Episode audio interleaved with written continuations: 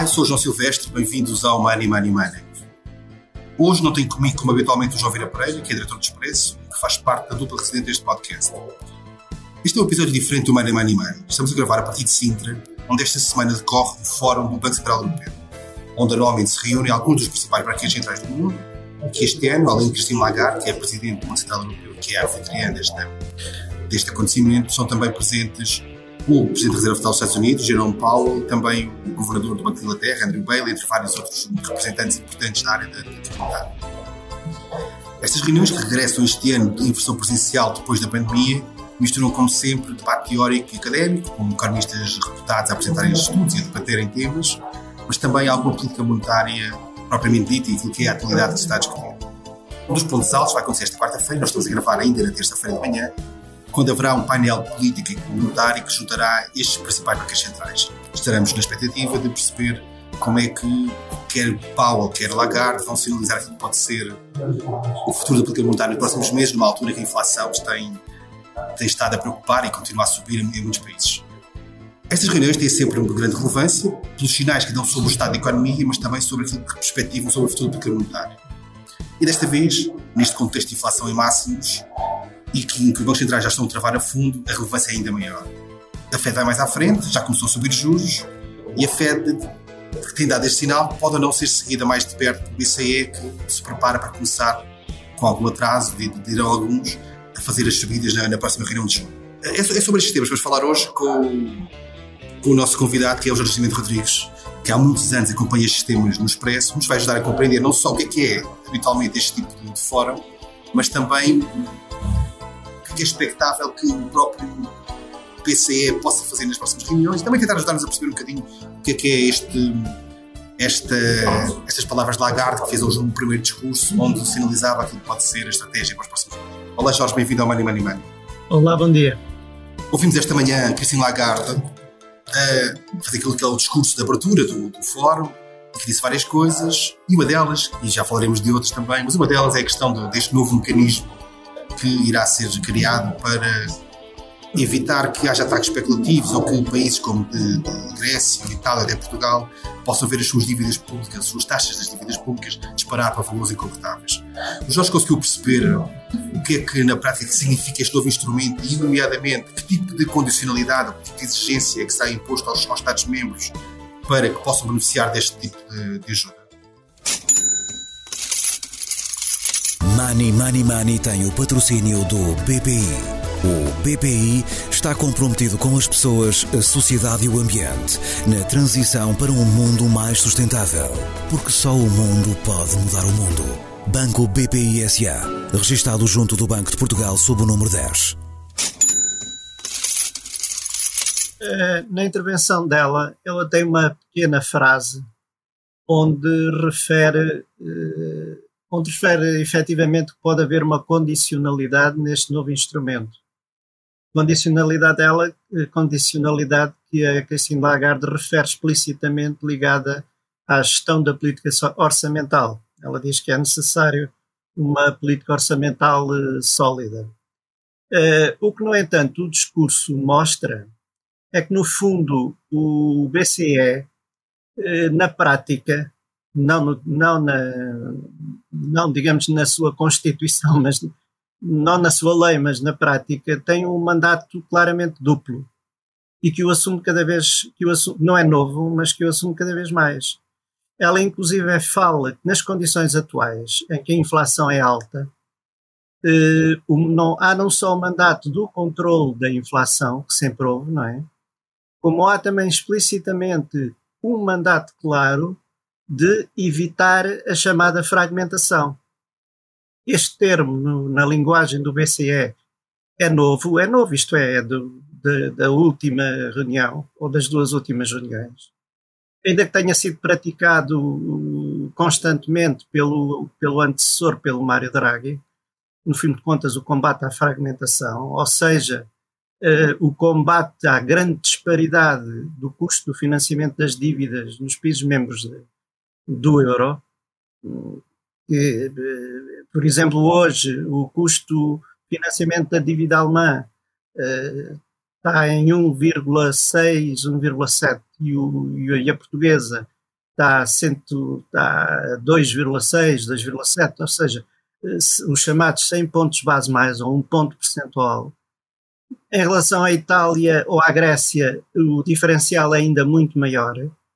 Portanto, o que o BCE tem estado a, a dizer ultimamente é que tem que fazer a separação entre o uso de, dos, dos seus mecanismos principais.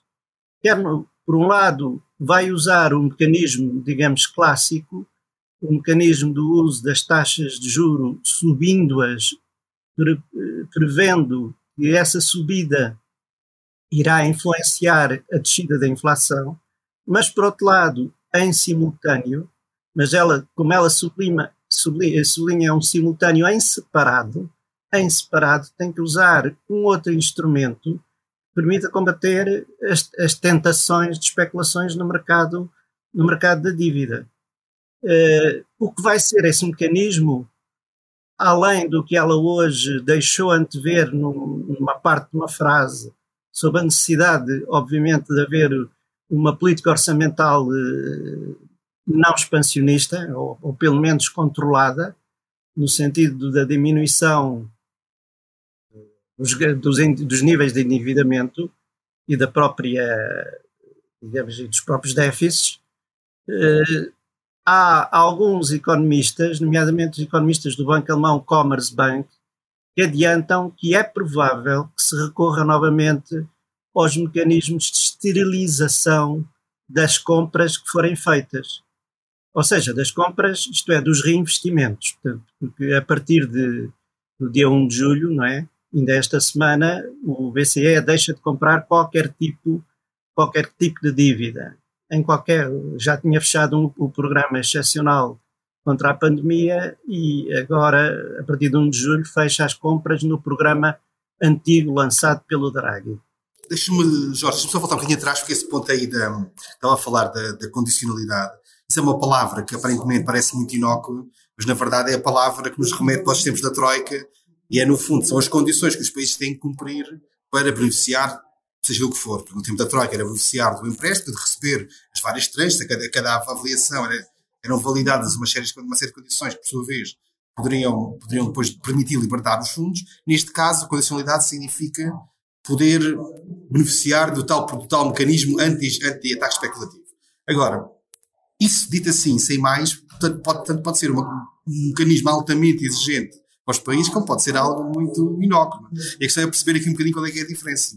Porque eu, eu pessoalmente tenho dificuldades em perceber, olhando, por exemplo, uma taxa de a taxa yield de, de Itália, 3%, por exemplo, qual é a parte destes 3% que é, que é especulação e qual é, que é a parte que é de facto devido ao facto de Itália ter uma dívida maior que a Alemanha naturalmente, é, é, é, é, não é de estranhar que os, os investidores exijam uma taxa de juros mais alta para, para investir na dívida italiana do que na Alemanha. Portanto, seja, eu acho que a dificuldade está aqui, não sei se Jorge me pode ajudar a tentar perceber isto, que é, por um lado, perceber onde é que está o exagero, ou seja, onde é que está a taxa que passa para lá daquilo que é a taxa normal, e, e entramos no, no, nível do especulativo, e depois, como é que, do ponto de vista de condicionalidade, o Banco Central vai, vai olhar e vai dizer assim: vocês tudo bem, podem iniciar nisto, desde que tenham uma política orçamental adequada. Isso significará o quê? Significará, por exemplo, cumprir as regras orçamentais europeias só?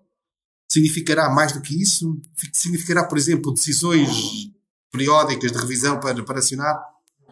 Ou seja, eu, na verdade, não sei o que é que o Jorge achou exatamente sobre isso, mas eu, ouvindo hoje Christine Lagarde, eu diria que sei muito. Aquilo que sei mais do que sabia antes do discurso dela é muito pouco. Tirando o facto de começar os reinvestimentos a partir de 1 de julho, já neste pressuposto, de ir calibrando aquilo que é os eventuais efeitos das né, taxas.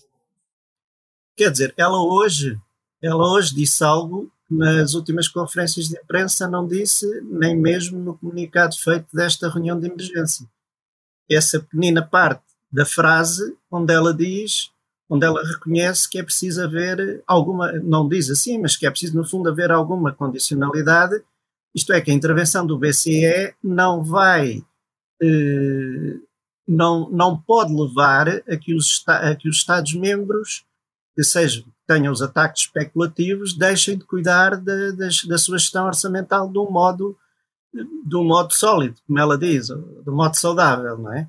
Portanto, isto é novo, parece-me a mim, Isto é novo. Não, é, é, é novo. Eu, eu, acho que sim, eu acho que isso é novo nesse sentido, ou seja, já suspeitava que viesse a aparecer, mas é dito pela primeira vez. Exatamente. Então, eu continuamente tenho um lado bom e um lado mau, quer dizer, achando eu que é, é, importante que este tipo mecanismo exista, o lado bom é que isto pode ser a maneira de garantir que o, que o mecanismo existe. Caso contrário, haverá sempre resistências dentro do, do Conselho do, do BCE contra este, contra este tipo de soluções. O lado mau é que, no limite, pode, pode criar algumas dúvidas sobre a verdadeira eficácia do mecanismo. Portanto, como, como quase tudo, o diabo está sempre nos detalhes, portanto era preciso perceber exatamente como é que eles vão, vão avaliar isto. Mas sim, eu acho que, e, e, e até ver, olhando agora, o Jorge falava há pouco das taxas neste momento no mercado, as taxas já baixaram daquilo que foram aqueles picos do, da, da, semana, daquela primeira semana da, 14 de junho de 14 de junho, que foi, o BCE foi obrigado a fazer aquela, aquela reunião de emergência Exato. e tem estado mais ou menos estável. Portanto, a dívida portuguesa até andará à volta de 2,5, 2,6 neste momento, Sim. mais ou menos um ponto acima da, da, Alemanha. Portanto, nada muito grave. Agora a questão é perceber, haverá aqui uma expectativa sobre o que é que o BCE vai fazer nestes, nestes meses de verão, até, até de facto pôr em prática este tipo de mecanismos, e depois, se o mecanismo for convincente, voltaremos a ter, diria eu, o mesmo tipo de problemas. Não sei o que é que o Jorge acha sobre isso. Uh, sim, é sobre, sobre até onde podem ir os, as, os, os chamados spreads ou as diferenças entre o custo da dívida num país e o custo da dívida de referência alemã, eles, os, todos os membros do BCE, quer a Comissão Executiva, quer o, a Comissão Executiva, lá, o, portanto, o grupo mais restrito, uh, tem-se furtado completamente, obviamente, a colocar uma métrica nisso. Não é? o homem que já falou com alguma clareza sobre isso, que não é do, de, do grupo restrito, mas que é um dos governadores dos bancos centrais, que é o italiano, o Ignácio Visco, ele foi relativamente claro sobre aquilo que aceita, eh, sobre aquilo, não diremos que aceita, sobre aquilo que ele acha que, do ponto de vista da economia italiana, dos dados fundamentais da economia italiana, será aceitável. Ele diz que será aceitável uma diferença com o juro alemão de 100 pontos base, ou seja, de um ponto percentual. Na prática, até 3%. 3% a dívida italiana ter um custo, a 10 anos, ter um custo de 3% para, o, para os italianos seria aceitável. Acima disso, eh, ele diz que é injustificável e, naturalmente, inaceitável e exigiria uma intervenção do Banco Central Europeu. O problema é que, mesmo com estas baixas, mesmo com, com o anúncio deste programa, do, deste, deste novo mecanismo excepcional do BCE, mesmo com a descida, o, os spreads italianos continuam à volta dos 200%. Claro que desceu 4%, de um juro de 4%, mas continuam na ordem dos 200% e mesmo os, as, as projeções que são feitas, nomeadamente pelo, por um dos algoritmos que é muito usado num portal financeiro, eh, apontam para muito mais de, de, de cerca de 300, 300 pontos base, ou seja, 3 pontos percentuais, eh, no, no próximo verão, ou seja, no verão do próximo ano, apontam para níveis elevados, o que significa que os ditos mercados não é, ainda não estão muito convencidos sobre se esse novo mecanismo do Banco Central Europeu eh, vai efetivamente resolver este problema. E o que sabemos sobre isso, portanto, por um lado, é muito pouco sobre em termos de quando é que ele vai atuar, é qual é o nível, a linha vermelha a partir do qual o BCE julgará que terá que atuar, eh, não só através dos reinvestimentos que vai fazer, porque aí já, já há uma indicação, já há uma estratégia de que os reinvestimentos que vão ser feitos a partir de agora, 1 de julho, já serão flexíveis. Isto é, eu posso receber, eh, o BCE poderá receber dinheiro amortizado, amortizações, poderá amortizar eh, dívida em carteira e em vez de reinvestir eh, em, nova dívida alemã, pode reinvesti-la, por exemplo, em dívida italiana ou em dívida, ou em dívida espanhola, que é outro problema, ou em dívida portuguesa. Deixa-me só interromper para dizer aqui uma, uma questão que é, que é outra dúvida com que eu fiquei, e lá está, porque isto, cada vez que há uma intervenção deste tipo, não é suficientemente explícita, porque há uma coisa, muitas coisas por decidir, e eu fiquei com uma das dúvidas, não sei, não sei se o Jorge terá uma indicação sobre isso, que é, no, essencial, as compras de dívida que são feitas pelos países de, pelos, pelos, pelos bancos de, da dívida dos países são feitos pelos bancos centrais do próprio país. Ou seja, o Banco de Portugal compra dívida portuguesa, o espanhol compra dívida espanhola e assim sucessivamente.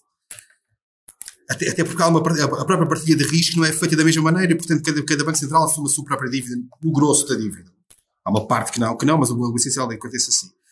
Este tipo de, de, de, estratégia a partir de julho significa que, no limite, podemos ter o Bundesbank a comprar dívida portuguesa, o Banco da Holanda ou o Banco da Áustria a comprar dívida italiana. Não sei até que ponto é que. Como é que se, articula isto? Ou se, ou se, do ponto de vista de partilha de risco, é, o sistema tem que mudar de maneira que quem comprar dívida mais arriscada, embora ganhe com isso, porque as taxas são mais elevadas, também tem um risco maior e, portanto, poderá. Não sei, o que, que, que é que nós sabemos sobre, sobre este mecanismo? Mas é justamente, o, digamos, esse é justamente um dos problemas. Quando, quando o BCE aceita, aceita de facto que tem que ter um mandato dual, não só tem que controlar a inflação, como tem que dado que é formado por 19 países e envolve uma moeda única em 19 economias diferentes, portanto, ao, ao assumir tem que fazer a gestão uh, dessa fragmentação, uh, esses cruzamentos de compras são de facto aceitos como um mecanismo, como um mecanismo necessário. É claro que ela não o disse hoje ainda, mas é o que dizem os, os economistas de Commerce Bank, para isso ser, digamos, um pacote aceitável, isso provavelmente terá que voltar à, estratégia que tinha o Jean-Claude Trichet quando lançou o programa, ainda que modesto, inicial, no, durante o período do início da, das dívidas soberanas, o chamado programa em siglas em inglês SMP, de que Portugal também beneficiou na altura, ainda que o volume global tenha sido pequeno, eh, terá que fazer as, as, chamadas esterilizações, ou seja, o que vai dar vai comprar com uma mão, com a outra mão a seguir, vai ter que arranjar leilões para esterilizar aquele processo para que isso seja aceitável. Aceitável, nomeadamente, pelos países eh, cuja, cujos níveis de endividamento estão mais equilibrados. Até porque isso, Jorge, isso leva-nos à questão de fundo, que é, no fundo é aquilo que é o, é o grande elefante na sala nesta reunião do, do BCE aqui em Sintra, que é inflação, não é? se a ideia é retirar liquidez ou, ou, travar aquilo que é os, os estímulos monetários através da compra de ativos, se, se, o BCE não retira nada disso, na verdade vai, vai manter o estímulo quando quer retirar. A estabilização que está a dizer, no fundo, é não só fazer a repartição de, de riscos entre, entre, países, mas ao mesmo tempo também fazer que com isto não aumente a massa, a massa monetária que está a circular. E isso veremos como é, como é que será feito, se é uma questão mais técnica, já não é o que estamos a discutir aqui agora. Mas deixa-me passar aqui à questão, à questão da inflação, que é e nós temos, temos visto e lido e ouvido muita gente a falar sobre isso, e hoje ouvimos Lagarde a dizer que fará tudo o que for necessário, não sei as palavras exatas, e irá até onde for preciso para travar a inflação. E a verdade é que o BCE tem sido bastante criticado por vários economistas por ter sido um bocadinho complacente com a inflação desde que ela apareceu ainda no verão passado e, e só agora, quase um ano depois de, dos primeiros sinais de inflação a subir, é que o BCE se prepara para subir as taxas de juros. O Jorge concorda um bocadinho com esta visão ou acha que, na verdade, o BCE, ou seja, como é que se percebe que o BCE, na verdade, tenha sido apanhado, parece que foi apanhado na curva aqui, andou a desvalorizar aquilo que era a inflação, a prever uma tendência de um efeito transitório que se tenderia para um regresso aos 2% e depois, passado um ano, chegamos aqui e vemos Lagarde quase como um falcão já a assumir-se como tudo fará para travar a inflação. Como é que, como é que nós podemos ler isto? É, eu creio que o BCE ainda é dominado maioritariamente, nomeadamente pela visão que a Christine Lagarde tem. Eh, como ela refere, o BCE eh, orienta-se por quatro princípios sempre. Princípio do gradualismo, princípio da proporcionalidade, princípio da flexibilidade e um princípio um bocado reativo, muito claramente no BCE, que só reage depois dos últimos dados conhecidos. Portanto, tudo isso condiciona em grande medida a atuação do, do BCE. Eh, os Estados Unidos não seguem um pouco em parte isto também. Uh, têm uma também foram lentos a reagir, não é? Mas não tão lentos, não é? Não foram tão lentos porque eles também têm um duplo mandato. Eles têm um duplo mandato de cuidar do combate à inflação e de cuidar da estabilização do emprego. O que, o, o que ultimamente o Jerome Powell, o presidente do Banco do, da Reserva Federal, tem dito é que o consenso que há nos Estados Unidos é que é, é preferível sacrificar um pouco o emprego, ou seja, permitir o aumento do desemprego para controlar a inflação. Inclusive, nesta última intervenção que ele fez na Câmara dos Representantes, ele houve uma pequena frase que lhe saiu, foi dito, se o Volcker, se o Paul Volcker, entre 79 e 82 conseguiu fazer isso, eu também vou conseguir fazer. Ora, o Paul Volcker conseguiu fazer isso, de facto, descendo os níveis de inflação nos Estados Unidos dos dois dígitos para ser para menos de 4% no final de 1982, à custa de duas coisas relativamente brutais para o, digamos, para o, para o americano comum, que foi um aumento exponencial do desemprego e foi uma recessão. Uh, na Europa o problema ainda é mais complicado, porque uh, na Europa não há só este problema de equilíbrios entre o, digamos, o, o combate à inflação, uh, a própria estabilização do, do emprego, ainda que isso não esteja no mandato do BCE, como há esta questão da fragmentação. A fragmentação é uma realidade, como nós a vimos na, na, na última crise das dívidas soberanas. A própria exposição do, do, do, digamos, do euro à conjuntura geopolítica atual é muito maior, é muito mais sensível, é muito mais grave do que a própria exposição norte-americana. Aliás, hoje a Lagarde tem um ponto interessante que recorda um trabalho eh, técnico feito recentemente eh, para o BCE, em que separa os três tipos de inflação, ou seja, a inflação normal, que nós falamos, a inflação retirando as componentes mais voláteis, o que tecnicamente lhe chamam inflação subjacente, e um terceiro elemento que ela diz a inflação retirando as componentes import, especificamente importadas. Ora, as componentes especificamente importadas na, na, na zona da na, na, Europa e na zona do euro são extremamente sensíveis a, às, às várias crises que estamos a enfrentar. A crise energética, a crise alimentar, a crise geopolítica em si própria. Portanto, a situação da Europa é muito mais complexa do que a própria situação americana como o Adam Tooze tem falado, na Europa enfrenta-se uma gestão eh, de várias crises simultâneas, que ele chama de policrises, e eu creio que isto, em parte, está na consciência de uma grande, de uma grande parte dos governadores e dos membros do Banco Central Europeu. Uh, daí ela falar nesta questão difícil de fazer um balanço, uma gestão balanceada, entre utilizar um mecanismo uh, normal, um mecanismo convencional, subir as taxas de juros, tem que as subir para tentar controlar a inflação, e por outro lado, com outra mão, ter que utilizar outros instrumentos do, das ferramentas que o BCE pode ter para evitar a fragmentação, e foi fragmentação não só nas taxas de juro, não só nos spreads, como na própria dinâmica económica, no próprio impacto que a crise geopolítica e as, e as próprias eh, inflações importadas que existem na, na Europa possam ter influência sobre a economia. Não é por acaso que o próprio Banco Central Europeu, nas últimas projeções económicas, admite um cenário adverso. Um cenário adverso onde, em 2023, a, a economia pode ter uma inflação, pode ter uma pode ter com uma inflação uma recessão. E creio que foi o, também o governador português do Banco, do Banco de Portugal que admitiu, no nosso caso, haveria uma estagnação, ou crescimento zero em 2023. O que significa que há uma consciência clara, apesar da pressão para, da pressão para o aumento das taxas de juros do Banco Central e para, por essa via, tentar pressionar ou diminuir a pressão inflacionista, há consciência deste, deste tipo de riscos.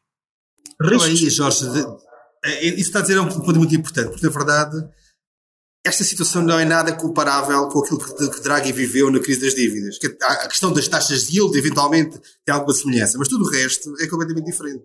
E, e a grande dificuldade, é isso que o Jorge está a dizer, do BCE, eu acho que o BCE tem aqui o desafio maior que alguma vez teve na vida dele porque ainda por cima está, está a gerir várias coisas em simultâneo em que tem que estar alguém dizia com piada que é, é conduzir com o pé no travão no acelerador ao mesmo tempo. E que é, por um lado, tem, tem que acabar com uma política de, de, de quantitativíssima, de compra de ativos, para, e começar a subir os juros para travar a inflação, e ao mesmo tempo tem que evitar que haja fragmentação, ou seja, tem que tirar para uma mão e meter com a outra, tentando eventualmente esterilizar aquilo que é a massa monetária que circula, eventualmente para, para tentar conseguir algum efeito aqui, portanto, mexer a composição sem mexer no, no, no stock total.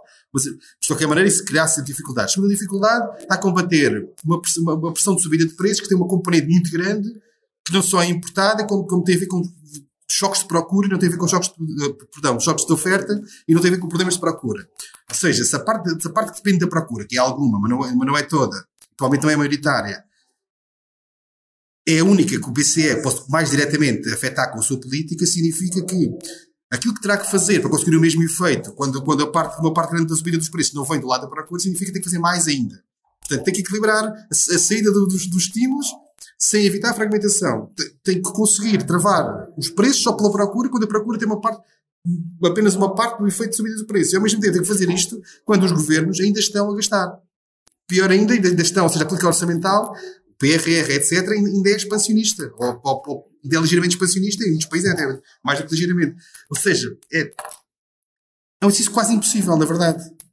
E enquanto isto, a inflação vai subindo e, e, na, e na, verdade não há, não há forma. Ou seja, o que, é muito complicado, diria eu, e eu não gostaria, não gostaria de estar na pele neste momento de, Cassino Lagarde e do, dos banqueiros centrais do, do BCE, porque na, verdade é fazer um equilíbrio quase, quase impossível entre, as várias coisas, oferta-procura, a política orçamental, política monetária, e depois ainda no meio disto tudo, tirar, tirar o tapete, entre aspas, e sem, sem que, que os mais frágeis caiam. Não sei como é que se consegue fazer esta quadratura do círculo, mas vai ser muito complicado.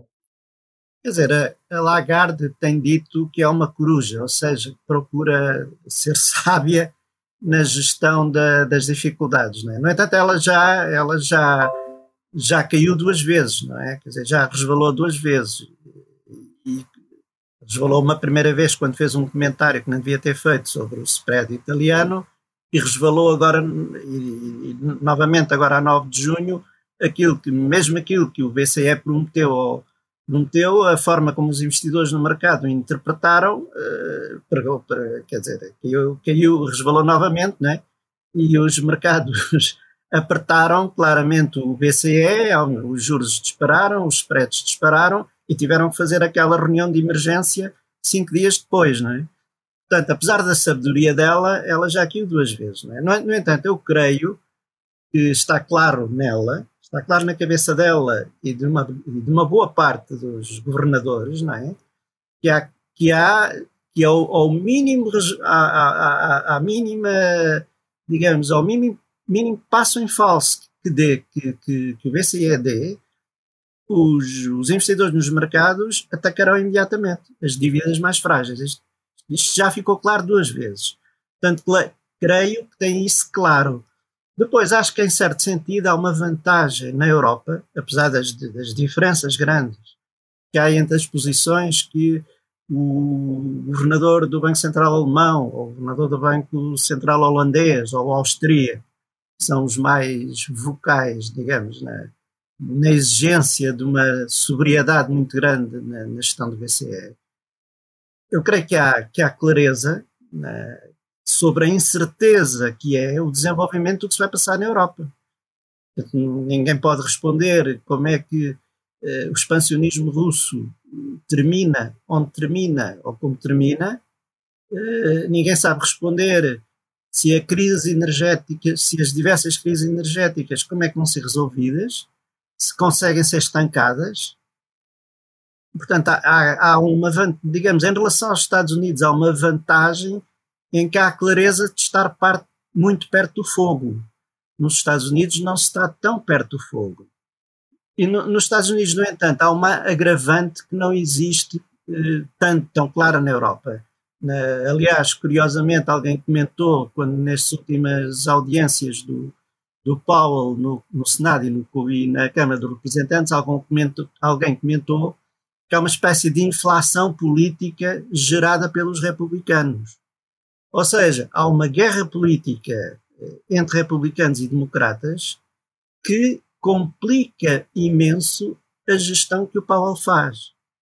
A situação do, do banco, da Reserva Federal é muito complexa, porque além de ter que lidar com uma inflação ou que, é capaz, que está tão elevada, ou, ou, que até pode ficar mais elevada que na Europa, ele tem que eh, gerir a pressão enorme que os republicanos fazem, como agora estão na oposição, para que a Reserva Federal aperte ao máximo possível, se possível, na ordem de um ponto percentual por, por, por reunião que tem pela frente. Portanto, eh, há, além dos problemas da inflação, nos Estados Unidos tem uma componente interna muito mais forte do que na zona euro, e por isso há uma pressão social muitíssimo forte, provavelmente mais forte, onde também, o, uh, digamos, a ligação entre os salários ou a reação dos salários aos preços também é, é, está a ser relativamente forte, há também a pressão política e a guerra política interna que pressiona de um modo, de um modo quase brutal a Fed. Se antes a, administração Trump pressionava a Fed para ser expansionista, agora a, a oposição republicana pressiona a Fed para ser o mais eh, contracionista possível. E, inclusive, se conseguirem ainda em 2022 um abrandamento brutal da economia, em 2023 uma perspectiva não de 1,7%, como diz o, a Fed e como acredita o, o Powell, mas perto da estagnação ou mesmo recessão, como muito, muita, muita gente já diz que pode haver em 2023 nos Estados Unidos, isso é cereja no bolo para os republicanos. Ou seja. Jorge, deixe-me deixe perguntar uma coisa, que é: estamos quase a chegar ao fim do nosso tempo, o que tem a ver com essa pressão para a subida do período de, de, de, taxas de juros. Aquilo, a expectativa que há na, na Europa é que haja uma, uma primeiro aumento agora na reunião de julho e depois em setembro há um novo aumento, que será maior ou menor em função do que for em função dos preços até lá. O Jorge, do, do tempo que já conhece disto e que acompanha estes temas, se lhe dissessem que estava esqueça o momento como se estivesse fora, fora do tempo. Se estivesse numa situação em que a inflação estava a 8% e o Banco Central tinha a taxa de juros zero, o Jorge achava possível? Digamos, do ponto de vista da lógica dos bancos centrais, eh, não é possível, não é? Na lógica dos bancos centrais, nomeadamente com um mandato único do BCE para lidar só com a inflação, do ponto de vista formal, uma inflação a esse nível tem que exigir o aperto monetário, não é? Não tem escapadela a isso. O problema é que o, o facto de não terem escapadela a isso não quer dizer que a realidade se imponha. E a realidade é uma crise geopolítica que não se sabe eh, quanto, como vai evoluir, é uma pressão de preços uma pressão dos, dos preços importados, ou seja, de crises que não conseguem ser geridas pelos, pelos europeus, com uma, portanto, uma dificuldade em limitar, digamos assim, a inflação importada e, em, e as implicações dessa inflação importada na, na própria, nas próprias dinâmicas internas. Uh, isto é, a realidade, por vezes, provoca choques. Choques que são contrários às regras normais dos, dos bancos centrais. Por isso eu direi que não, não sei. Não sei se teremos inflações, no, ah, quer dizer, em alguns países as inflações já são de dois dígitos, não é? Não sei se teremos inflações elevadas, com uma dificuldade real do BCE em, em aumentar o custo do dinheiro para além de um certo patamar. Porque para além de um certo patamar, se, a, se o contexto geopolítico se agravar se as dinâmicas internacionais dos preços que não são controláveis pela Lagarde nem pelo, nem pelo governador do Banco da Alemanha, nem pelo governador do, do Banco da Holanda. Eh, se tudo isso, portanto, se, se, convergir, não sei até onde é que o BCE pode ir. Ou seja, parece-me parece um pouco uh, leviano querer que se pode subir as taxas de juro do Banco Central Europeu como se estivessem numa redoma. Não estão numa redoma. E por isso esta preocupação sistemática com a história da fragmentação, porque esta história da fragmentação é extremamente clara. Ao mínimo percalço, há um conjunto de países, e nomeadamente atualmente a Itália e provavelmente Espanha, são países altamente vulneráveis vulneráveis a ataques especulativos no caso de haver um percalço qualquer. Ou seja, no caso de não haver uma almofada ou um resguardo qualquer, uma cúpula qualquer, um, um escudo antimíssil qualquer eh, que proteja esses países. Portugal prova provavelmente não tanto, tem, tem as chamadas contas relativamente equilibradas, ou em vista disso, poderá sair do, dos, piores, dos piores alunos em matéria de endividamento em 3, 4 anos, portanto, talvez tenha, aparentemente tem um conjunto de fatores internos funcionarem positivamente. Os juros espanhóis, volta e meia, estão inclusive à frente, do, estão acima dos nossos, eh, mas pronto, Portugal está, está incluído também sempre nesse. O risco, o risco está lá, não é? O risco está lá. Estamos mesmo a chegar ao fim do nosso tempo. Depois terminámos agora mesmo o nosso, o nosso programa. Foi, podíamos ficar aqui horas a falar sobre este assunto. Eu palpito-me, voltaremos a falar né, daqui a não muito tempo, porque, porque o tema vai continuar, as decisões do BCE vão continuar, a inflação não nos, não nos vai deixar tanto depressa. Uh, ficamos a aguardar por amanhã para o tal uh, painel de política de, de Lagarde, com Jerome Paulo, etc. Nos dará alguns sinais sobre isto e o nosso episódio fica por aqui hoje. Foi mais um episódio do Money Money Money com a edição de, de João Martins. Não se esqueça, enviem questões e sugestões de temas para o e-mail economia.expresso.empresa.pt e até lá estão muito bem em conta da sua carteira.